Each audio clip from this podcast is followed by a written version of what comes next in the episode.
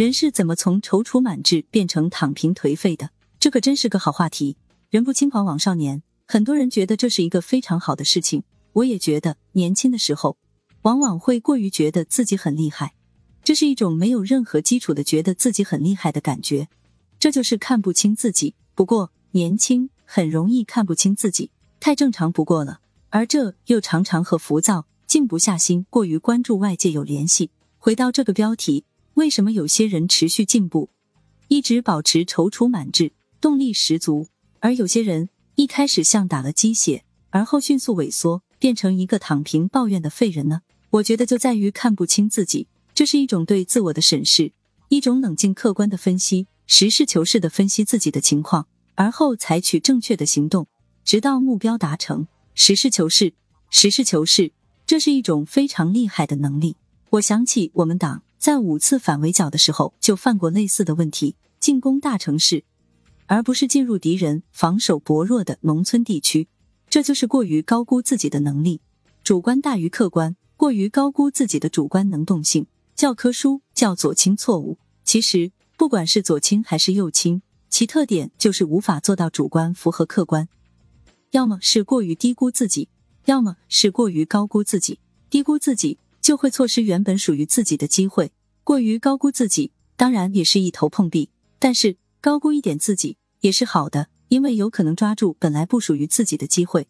原因，所以原因就在于此，看不清自己。大多数人都是心比天高，无法脚踏实地，看不起一点一滴的进步，总希望走两步就可以飞起来，最好三天换奔驰，十天住上大别墅，二十天世界首富。但是现实是残酷的。当你持续打鸡血，却发现没有任何效果的时候，就会觉得努力好像没啥用，还不如有个好爹。这个时候，什么反思原生家庭，各种抨击父母，天天脑子里就是为什么我的父母这么差劲，为什么不能提供好的资源，为什么没钱给我等等，各种戾气随之而来，间歇性踌躇满志，持续性混吃等死。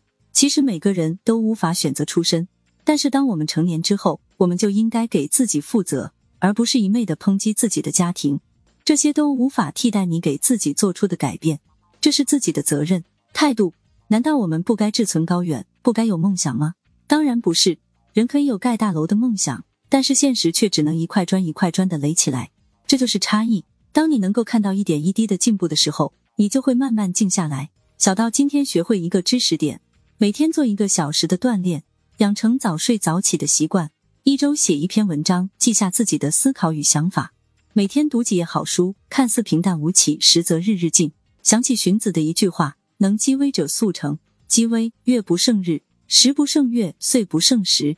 凡人好熬慢小事，大事至，然后心之悟之。如是，则常不胜夫敦比于小事者矣。是何也？则小事之至也数，其限日也薄，其为机也大；大事之至也稀，其限日也浅，其为机也小。”故善日者亡，善始者霸；不漏者危，大荒者亡。